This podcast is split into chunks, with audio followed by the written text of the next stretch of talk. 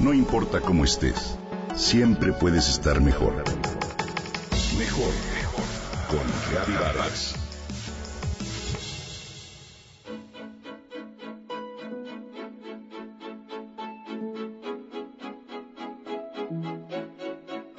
Un agujero en la pared puede cambiar el mundo.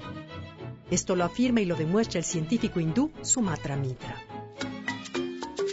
Un día de 1999, preocupado por la educación de su país, se le ocurrió hacer un experimento y meter una computadora con cámara a un agujero en la pared de un kiosco que se sitúa en los barrios bajos de Nueva Delhi. Al rato, unos jóvenes curiosos se acercaron.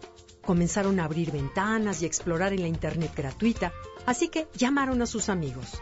Pasaron dos, tres meses y los jóvenes incluso empezaron a hacer presentaciones en PowerPoint. ¿Qué pasaría si llevamos el experimento a lugares donde jamás han visto una computadora ni hablan inglés? Se preguntó Sumatra Mitra.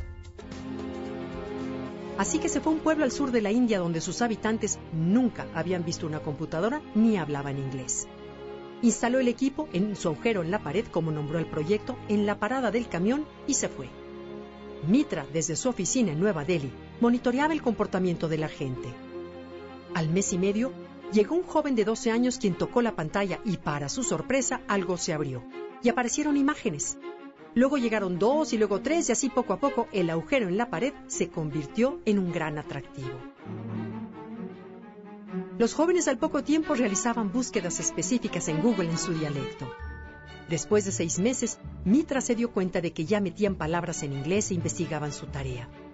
A los ocho meses era tal la navegación que había que los niños manejaban ya 200 vocablos en inglés, solos y sin ningún maestro.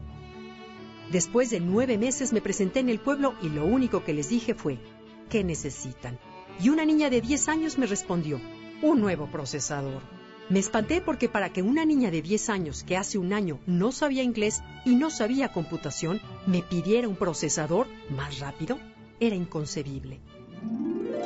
Al año los niños y jóvenes del pueblo eran unos expertos. Un día Mitra decidió llevar su experimento un paso más allá. Se fue a Turín, Italia, donde le dieron permiso de grabar un año educativo de clase de biología de tercer año de primaria en una escuela particular en la que cada niño cuenta con una computadora.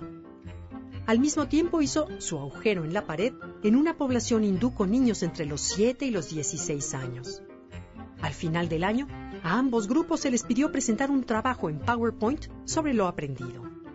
Mientras los niños italianos hablaron de los protozoarios y de lo que un niño de tercero de primaria aprende, los de su experimento le presentaron un trabajo sobre los transgénicos y la bioética.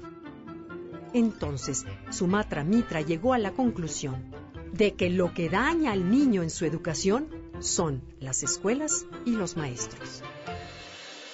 Así que creó el concepto de escuelas Mitra, en donde solo hay salones vacíos con una computadora y con distintos letreros afuera que dicen biología, literatura, física y demás. El niño entra a lo que le interesa, a la hora que quiera y está abierto las 24 horas del día. Así, con un mínimo de presupuesto, jóvenes de 17 y 18 años en 3 o 4 años de este tipo de educación llegan a estudiar doctorados a las mejores universidades de Estados Unidos y de Europa. ¿No es increíble? Así que Mitra concluye lo siguiente. Un niño puede aprender solo, no importa dónde se encuentre. Un alumno no requiere de una computadora personal. Basta una por salón y por tema. Así entre todos aprenden y exploran lo que les interesa. No se requiere de la enseñanza del inglés ni de cómputo para el manejo de una computadora.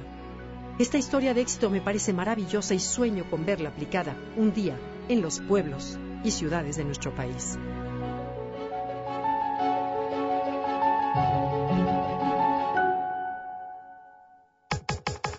Comenta y comparte a través de Twitter. Gaby-Vargas. No importa cómo estés siempre puedes estar mejor. Mejor, mejor. Con Gaby Vargas.